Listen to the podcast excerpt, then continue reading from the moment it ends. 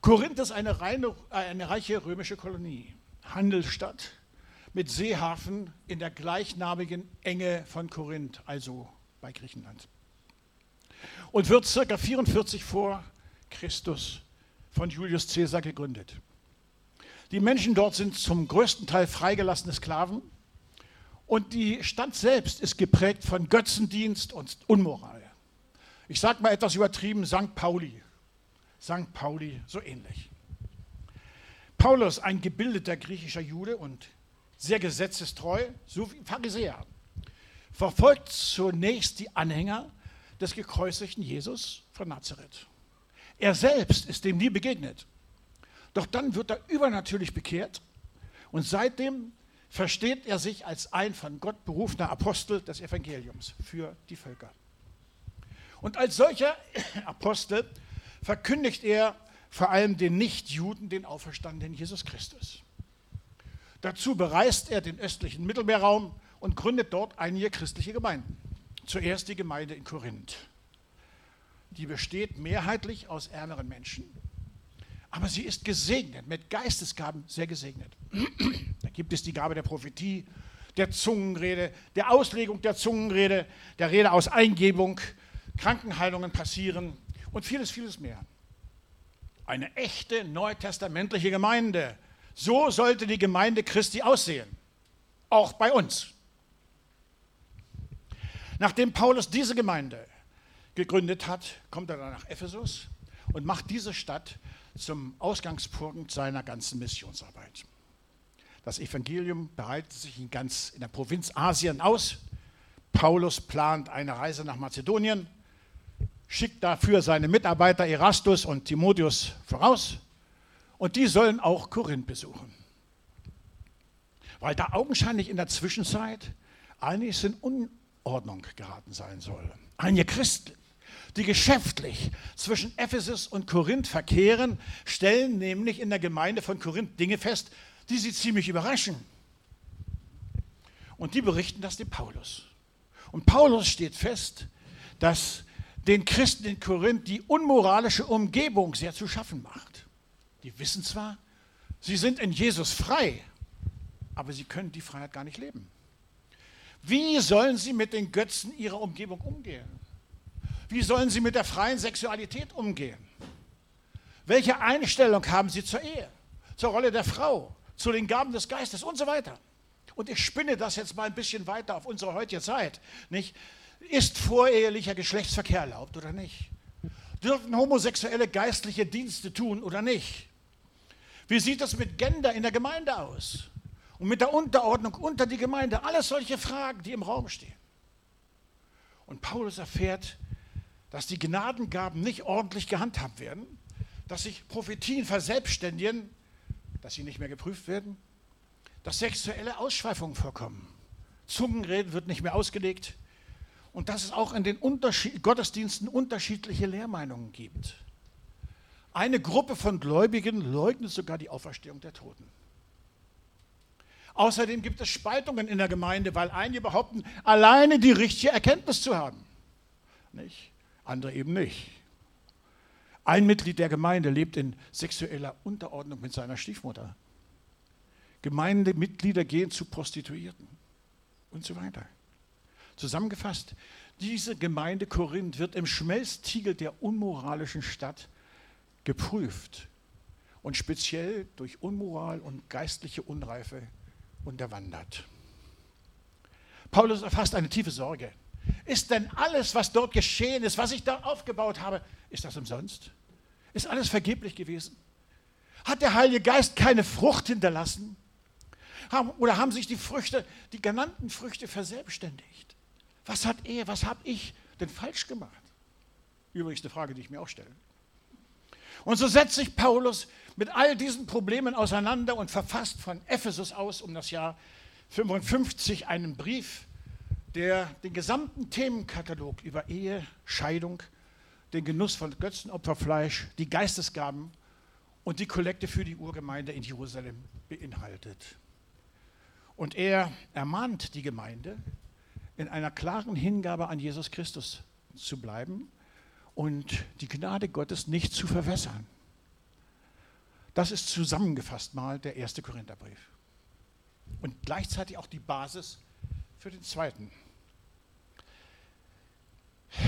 Eine Zeit später überbringt Timotheus dem Paulus weiterhin schlechte Nachrichten aus der Gemeinde. So reist Paulus also selbst nach Korinth. Und dieser Besuch ist für alle, alle Beteiligten sehr schmerzhaft, auch für ihn. Von einem Christen, der wohl kein Gemeindemitglied ist, wird Paulus dort hart angegriffen und beleidigt, ohne dass die Gemeinde ihn vertritt. Auch gibt es Irrlehrer, die die Autorität des Paulus untergraben oder leugnen.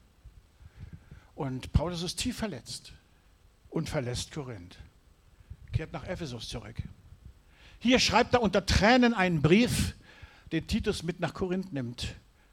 Paulus selbst reist nach Troas und macht sich Sorgen, wie diese Gemeinde in Korinth diesen sogenannten Tränenbrief wohl aufnehmen wird.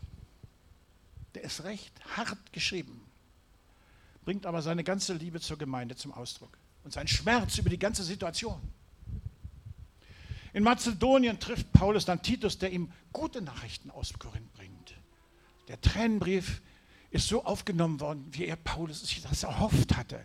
Und die Korinther bereuen ihr, Gefahr, ihr Verhalten. Und nun schreibt Paulus voller Freude seinen zweiten Korintherbrief, soweit erstmal zum Grundsätzlichen, also Geschichtlichen alles zum Fall Korinth sozusagen.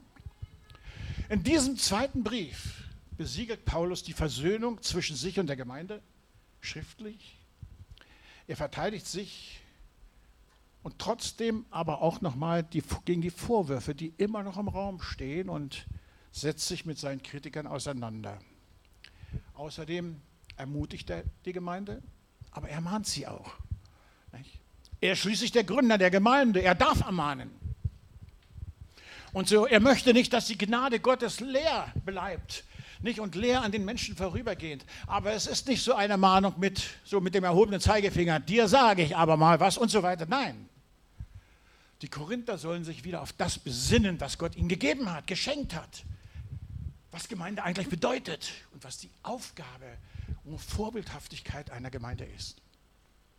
Und Paulus macht deutlich, dafür hat die Gemeinde nicht viel Zeit. Jetzt ist der Tag, sagt er. Mir kommen dabei die Worte Gottes in den Mund, die ihr alle sicher alle auswendig kennt. Aus dem fünften Buch Mose. Ich habe dir wann vorgelegt? Leben und Glück? Heute, ich habe dir heute vorgelegt, Leben und Glück, Tod und Unglück, Segen und Fluch. Heute, heute, heute. So erwähle nun das Leben, auf das du am Leben bleibst, indem du den Herrn, dein Gott, liebst auf sein Wort hörst und dich ganz fest an ihn bindest. Heute habe ich dir das vorgelegt, heute. Ja, heute. Nicht morgen, nicht übermorgen. Jetzt ist die Zeit zur Umkehr. Wenn dir etwas bewusst ist, was nicht ganz in Ordnung ist in deinem Leben, bereinige es jetzt. Wir haben nachher Gelegenheit dafür. Und nicht erst morgen. Du weißt nicht, wie lange noch Gnadenfrist ist. Du kannst die Zeichen der Endzeit überall sehen. Abkehr von Gott, immer mehr Homosexualität, Klimakatastrophe, Völker kämpfen um Erdöl, Völker kämpfen um Wasser, jetzt gerade die Iran-Krise. Der Egoismus nimmt zu, die Liebe nimmt ab. Der Mensch erschafft neue Menschen durch Klonen, Genmanipulationen. Wie lange soll sich Gott das noch ansehen? Ich frage mich das ganz oft. Herr, du musst doch mal sagen, Schluss. Wir leben in der Endzeit und diese Endzeit ist erfüllt mit Prüfen und Leiden. Alle Christen bereiten sich irgendwie vor auf das kommende Zeitalter. Die Zeit der Leiden, der Verfolgung, aber auch der Herrlichkeit. Dafür will Gott uns segnen. Noch immer. Aber Gottes Gnade steht uns nicht ewig zur Verfügung. Wir können uns nicht selbst die Zeit aussuchen, in der wir Gottes Gnade an uns wirken lassen. Sie hat ihre eigene Zeit. Wir dürfen das nicht vergessen. Und es ist auch keine billige Gnade, die uns erlaubt, in unserer Freiheit alles zu tun, was wir so wollen. Natürlich sind wir frei, frei für allen. Wir, dürfen eine Bank, wir können eine Bank ausrauben, in unsere Freiheit. Aber wir sollen das nicht tun. Nicht? Der Sinn unserer Freiheit ist, Gutes zu tun. Wir stehen nicht mehr unter dem Gesetz des Bösen.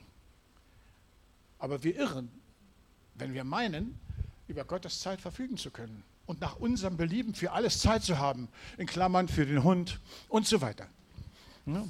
Wir wissen nie, wie lange noch, wir noch Zeit haben und ob wir genau die Zeit, wo Gottes Segen, Gott uns noch Segen schenkt, ob wir die nicht gerade verschlafen. Manchmal stellt uns Gott in Situationen, die so nie wiederkommen.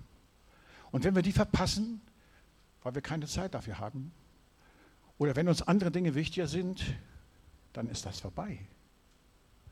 Wie viel Gnade haben wir vielleicht schon versäumt oder wie viele Möglichkeiten der Evangelisation in unserem Leben?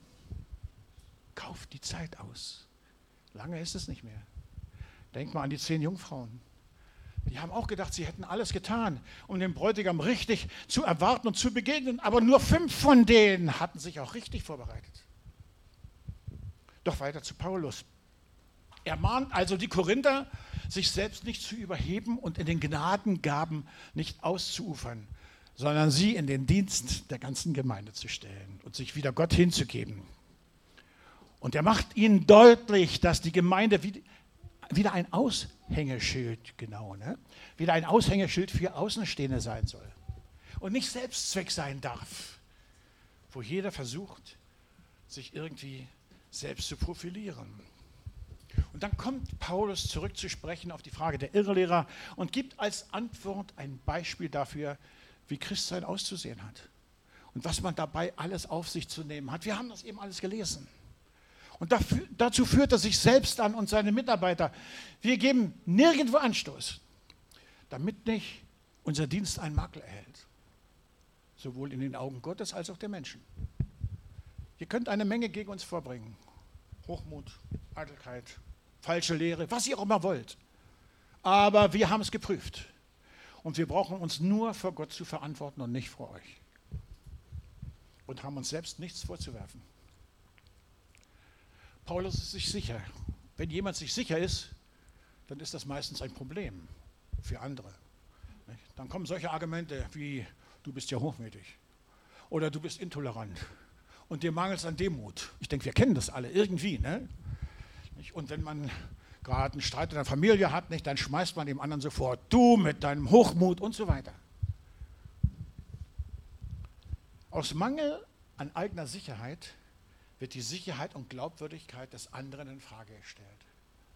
Und wenn das nicht klappt, dann wird halt nicht die Sache des anderen, sondern er selbst aufs Korn genommen.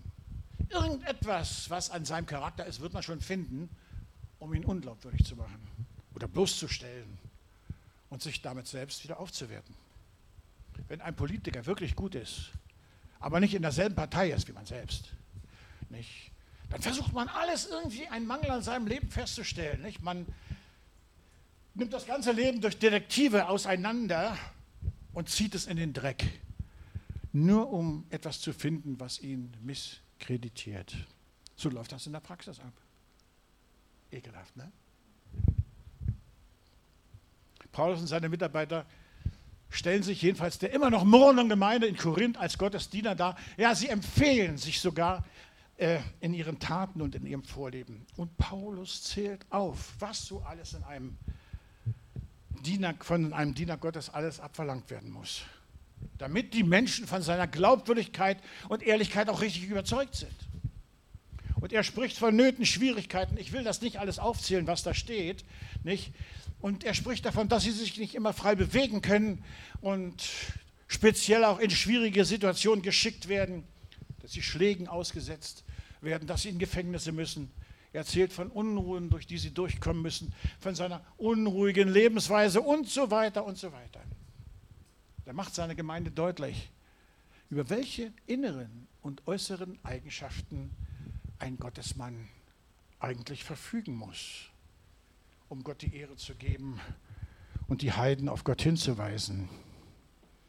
Alles, was du mir nimmst, soll zu deinem Lob sein. Auch die Freiheit, auch meine persönliche Freiheit. Alles.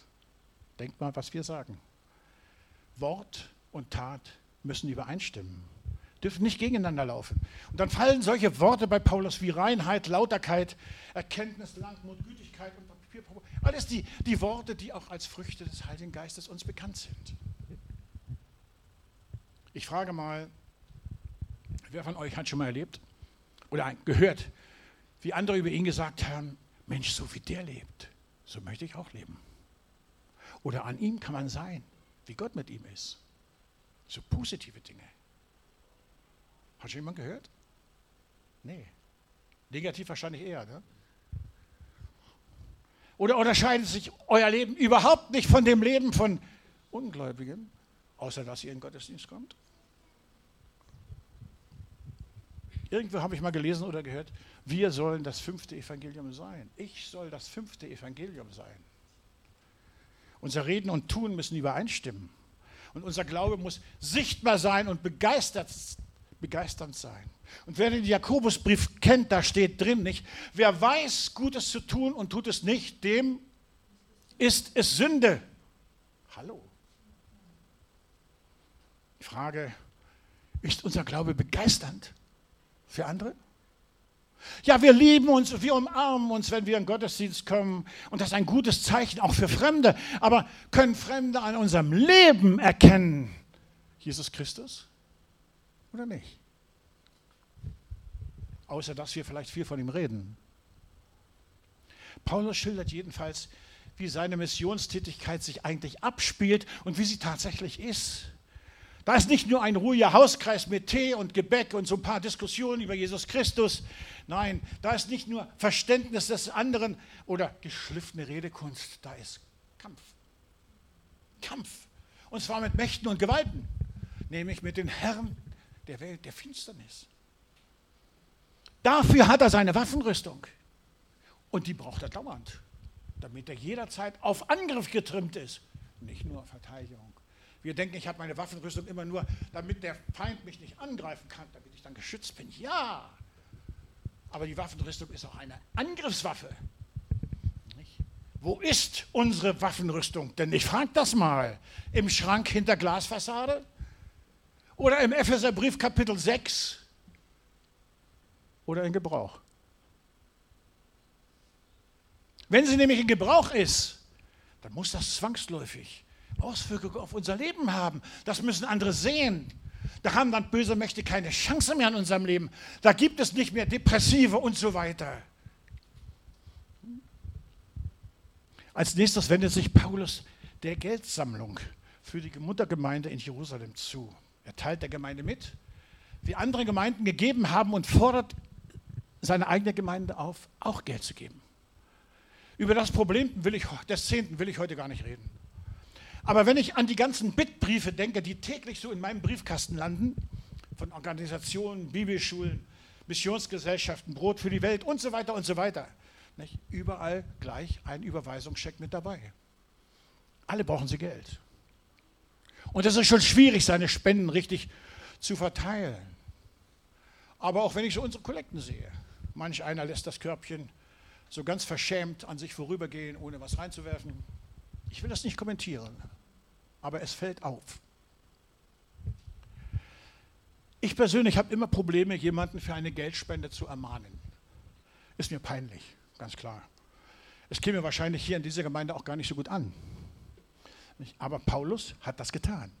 Und zwar recht ungeniert. Wie zum Beispiel auch in der Gemeinde meiner Tochter in Karlsruhe. Wir haben die ja über Weihnachten besucht. Und die Gemeinde besteht aus ca. 300 Mitgliedern. Und da ist vor kurzem um eine Sonderkollekte gebeten worden, um einzelne Zweige der Gemeinde neu auszustatten. Und wisst ihr, was zusammengekommen ist? 27.000 Euro an einem Tag. Mein Lieber, habe ich geschluckt, ne? Und verglichen mit unseren 300 Euro. Ja. Paulus macht dann deutlich, dass er nicht abhängig ist von Menschen. Er leidet zwar unter ihrer falschen Haltung oder ihren Intrigen, aber er hat keine Menschenfurcht. In seinem Dienst geht er durch Ehre und Schande, durch bösen Ruf und guten Ruf, durch Missgunst und Gunst. Alles wird ihm zuteil. Er wird verleumdet und hofiert. Er wird geliebt und gehasst. Aber alle Dinge können ihn nicht von seinem großen Ziel abbringen, nämlich weiter aktiv zu sein, Gott zu dienen und ihn zu ehren und die Menschen für Gott zu gewinnen. Er will die Menschen nicht irreführen. sondern ihnen den schmalen Weg zeigen und nicht den breiten. Seid ihr mal da hinten so lieb und zeigt dieses Bild, was ihr alle wahrscheinlich kennt, von dem schmalen und dem breiten Weg? Ja, wer kennt das nicht? Kennen alle, ne? Hier ist der breite Weg und hier ist der schmale Weg. Kann gar nicht erkennen, wo der Weg richtig geht, aber irgendwie so, so gewunden und schmal. Der eine Weg führt zum Himmel, der andere zur Hölle. Statistiken sprechen von über zwei Milliarden Christen, die zurzeit auf der Erde leben. Das ist eine hohe Zahl. Wenn die alle durch die enge Pforte eingehen würden und auf dem Weg zum Himmelreich wären. Aber nach den Worten von Jesus stimmt diese hohe Zahl nicht. In Wirklichkeit gibt es danach nur wenig wahre Christen, die tatsächlich durch die enge Pforte gegangen sind und sich auf dem schmalen Weg mit Jesus befinden. Wer ist denn Christ? Christ ist, wer zu Jesus gehört. Da ist die Bibel sehr genau. Nur Jesus ist der Weg, die Wahrheit und das Leben. In Malaysia half während des Zweiten Weltkriegs ein freundlicher Eingeborener einem geflüchteten Kriegsgefangenen den Weg zur Küste und von dort aus in die Freiheit zu gelangen. Die beiden Männer stolperten durch fast undurchdringliche Dschungel. Und ich weiß, wie Dschungel aussieht. Ich war selbst drin. Weder Spuren menschlichen Lebens noch irgendein Pfad war zu erkennen. Und der Soldat war nach kurzer Zeit so fertig, dass er sich regelrecht wütend an seinen Begleitern wandte. Weißt du genau, dass das der richtige Weg ist? Die Antwort kam in gebrochenem Englisch. Hier ist kein Weg. Ich bin der Weg. Das war's. Kein ausgehauener Pfad war vorhanden, dem sie hätten folgen können. Keine Pferde, die andere vor ihnen gegangen waren. Sollte oder wollte der Soldat die versprochene Freiheit an, blieb ihm nichts anderes übrig, als seine Blicke fest auf den Mann zu richten, der sich seiner angenommen hatte. Er musste ihm folgen. Ein Weg gab es nicht. Ich bin der Weg, sagte der Eingeborene. Das hieß nur, wenn du dich mir anvertraust, kannst du zum Ziel gelangen. Und genauso ist es auch mit Jesus. Vor fast 2000 Jahren sagte Jesus zu seinen Jüngern genau das Gleiche. Und was sagte Jesus selbst auf die Anzahl seiner Jünger hin? Matthäus 7, 13 bis 14. Ihr seid dran. Geht ein durch die enge Pforte, denn weit ist die Pforte und breit der Weg, der zum Verderben führt. Und viele sind es, die durch dieselbe eingehen. Denn eng ist die Pforte und schmal der Weg, der zum Leben führt, und wenige sind es, die ihn finden. Worin unterscheiden sich aber der breite und der schmale Weg voneinander? Es gibt manchen, der geht jahrelang in die Gemeinde und meint, er sei auf dem schmalen Weg, und er ist es doch nicht. Weil er nicht Jesus hat, beziehungsweise weil der Heilige Geist ihn nicht hat. Deshalb sollten wir ab und zu schon mal prüfen, ob wir noch auf dem richtigen Weg sind oder nicht mehr. Und für diese Prüfung gibt es einige Merkmale. Erstens, der breite Weg ist der Weg der Welten und der Selbstliebe. Ich liebe die Welt, ich liebe mich selbst. Der schmale Weg ist der Weg der Gottes- und Nächstenliebe. Deshalb erkennen die anderen an uns Gottes Liebe. Wie verhalten wir uns? Mal ganz ehrlich, wenn unsere nichtgläubigen Nachbarn in Not sind, geben wir ihnen nur Traktate oder helfen wir ihnen zum Beispiel auch mit Geld? Ganz praktisch. Zweitens, der breite Weg ist der Weg der falschen Frömmigkeit. Der schmale Weg ist der Weg des rettenden Glaubens. Warum gehen wir in die Gemeinde? Leben wir Gemeinde auch im Alltag? Sind wir religiös oder glauben wir? Wichtige Frage. Religion meint Dogmen, meint Tradition, meint Verhaltensweisen, meint Formen und so weiter. Und meint etwas tun. Glaube meint Vertrauen in den Tod und die Auferstehung Jesu und meint, es ist getan. Drittens, Der breite Weg ist der Weg zur ewigen Verdammnis, getrennt von Gott. Der schmale Weg ist der, Ewi äh, der Weg zum ewigen Leben gemeinsam mit Gott oder in Gott. Aber zurück zu Paulus. Bin noch nicht zu Ende, heute was lange. Paulus zeigt den Menschen den schmalen Weg auf, der zum Heil führt. Der ist nicht immer einfach. Der ist gespickt mit Problemen. Der stellt uns manchmal auch in Frage. Der ist auch nicht gerade, aber er ist der Weg des Heils. Nur wenn wir vieles aus unserem Leben aufgeben, wovon wir vielleicht früher dachten, oh, das ist so wichtig und so weiter. Aber was uns von Gott und unserer Nachfolge abhält, dann wird dieser schmale Weg gangbar sein. Der schmale Weg führt zu einer kleinen Pforte. Und die ist Jesus Christus. In der Bibel sagt Jesus, nochmal Johannes 10, Vers 9 und Matthäus 7, Vers 14, das seid ihr beide wieder dran da hinten. Ich bin die Tür, Johannes. Wenn jemand durch mich hineingeht, wird er gerettet werden und wird ein- und ausgehen und Weide finden. Und Matthäus 7 ergänzt das noch. Eng ist die Tür. Ich bin also die enge Tür. Und schmal der Weg, der zum Leben führt, und wenige sind es, die ihn finden. Das heißt, wenn wir durch diese enge Tür hindurch wollen, müssen wir alles ablegen an Gepäck, was uns hindert. Sonst kommen wir nicht durch. Jesus macht das am Beispiel des reichen Jünglings deutlich. So sagt er zum Beispiel, es ist leichter, dass ein Kamel durch ein Nadelöhr geht, als ein Reicher in das Reich Gottes kommt. Und das Nadelöhr, einige wissen das von euch, ist ein Tor in Jerusalem, welches so klein ist, dass man sich bücken muss, um da durchzukommen. Da kommt kein Kamel durch, das geht nicht. Und da kommt man auch nicht mit dem Rucksack durch. Und damit meint Jesus, um da durchzukommen, da musst du alles ablegen, was dich hindert. Dein ganzen Reichtum, da musst du dich sogar bücken und klein machen. Dieses Nadelöhr ist der schmale Weg. Da kann man nicht mit Gepäck, mit den Sorgen des Lebens durch. Da muss man vorher alles an Jesus abgeben, ans Kreuz abgeben, um da durchzukommen. Und das fällt manchmal schwer. Das bedeutet Selbstaufgabe, und loslassen. Und loslassen wissen wir selbst. Das ist schwer. Aber es lohnt sich. Denn hinter dieser kleinen Tür, hinter dieser engen Tür beginnt ein riesig weites Leben. Neues, weites Leben mit Gott. Und das ist spannend. Und das hat mit Ewigkeit zu tun. Das ist aufregend.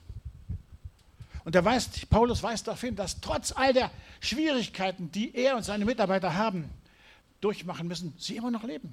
Gott hat sie immer beschützt. Trotz allen Leides, trotz aller Probleme. Manchmal ist das eine harte Erziehung, aber sie dient zum Leben und zu einem vollmächtigen Dienst. Wir versuchen ja immer, Erziehung zu umgehen. Und das Wort Zucht hören wir überhaupt nicht gerne. Wer hört gern Zucht? Überhaupt nicht gerne. Erziehung, ja, aber bitte ganz sachte. Zucht, nein. Das hört sich ja nach Strenge an. Christentum, ja. Aber bitte nur Gnade, Liebe und Verständnis. Das andere wie Leid, das wollen wir nicht. Am besten ein Christentum in Friede, Freude und Eierkuchen.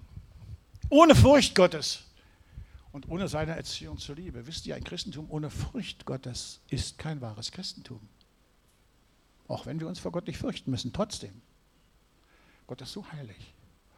Selbst die Engel oder jemals, wer jemals solch eine Vision hat von der Heiligkeit Gottes, denkt mal an Jesaja, die fürchteten sich. Nur Liebe, die streichelt und soft ist. Das eine ist aber ohne das andere nicht zu haben. Und so ist es eine harte Entscheidung oftmals, eine Entschuldigung, so ist Erziehung oftmals hart und aber immer der Schlüssel auch für ein erfolgreiches Leben, auch in Christus. Ich weiß, ich bin hart erzogen worden. Ne? Und habe manchmal Prügel einstecken müssen, hat mir nicht geschadet. Nicht? Aber wenn ich heute sage, in der heutigen Zeit Prügel, dann bin ich schon draußen vor. Obwohl die Sprüche voll davon sind. Aber Prügel aus Liebe und nicht um sich abzureagieren. Schon ein Riesenunterschied. Ich komme zum Schluss. Paulus schreibt über sich, ich bin zwar betrübt über die Gemeinde, aber ihr könnt in allen meinen Charakter kennen. Gott hingegeben, selbstbewusst, demütig, manchmal auch unbequem, deutlich und konsequent, ermahnend und ermutigend, unabhängig von der Meinung anderer. Ich bin nur Jesus Christus gegenüber verantwortlich und so weiter und so weiter. Die Frage von all dem ist, Können wir daraus etwas für uns lernen? Ich denke ja.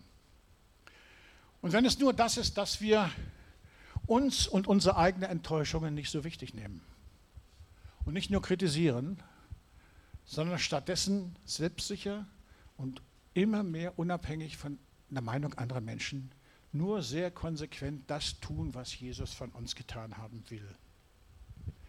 Im Psalm 37 steht sinngemäß, überlass dem Herrn die Führung deines Lebens.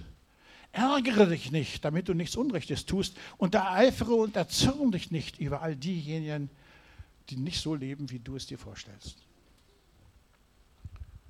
Auch Paulus hat sich zwar ermahnt und ereifert, aber immer aus seiner Verantwortung für die Gemeinde heraus vor Gott. Wir sollten uns nicht immer als Maßstab sehen. Das ist mein Rat an uns alle, an mich selbst auch. Und immer nur kritisieren, denn Kritik, wisst ihr was, Kritik hat Suchtcharakter. Man gewöhnt sich daran. Und süchtig werden wollen wir ja alle nicht. Deshalb sollten wir jetzt zum Abschluss mal alles, was uns belastet, was uns in diesem Augenblick vor Augen steht, als Negatives, das sollten wir vor Gott ablegen. Und wieder uns ganz neu Jesus hingeben. Ich gebe uns da mal zwei, drei Minuten Zeit. Und dann wollen wir gemeinsam das Abendmahl nehmen, bevor wir uns dann unserer Gemeindeversammlung zuwenden. Drei Minuten.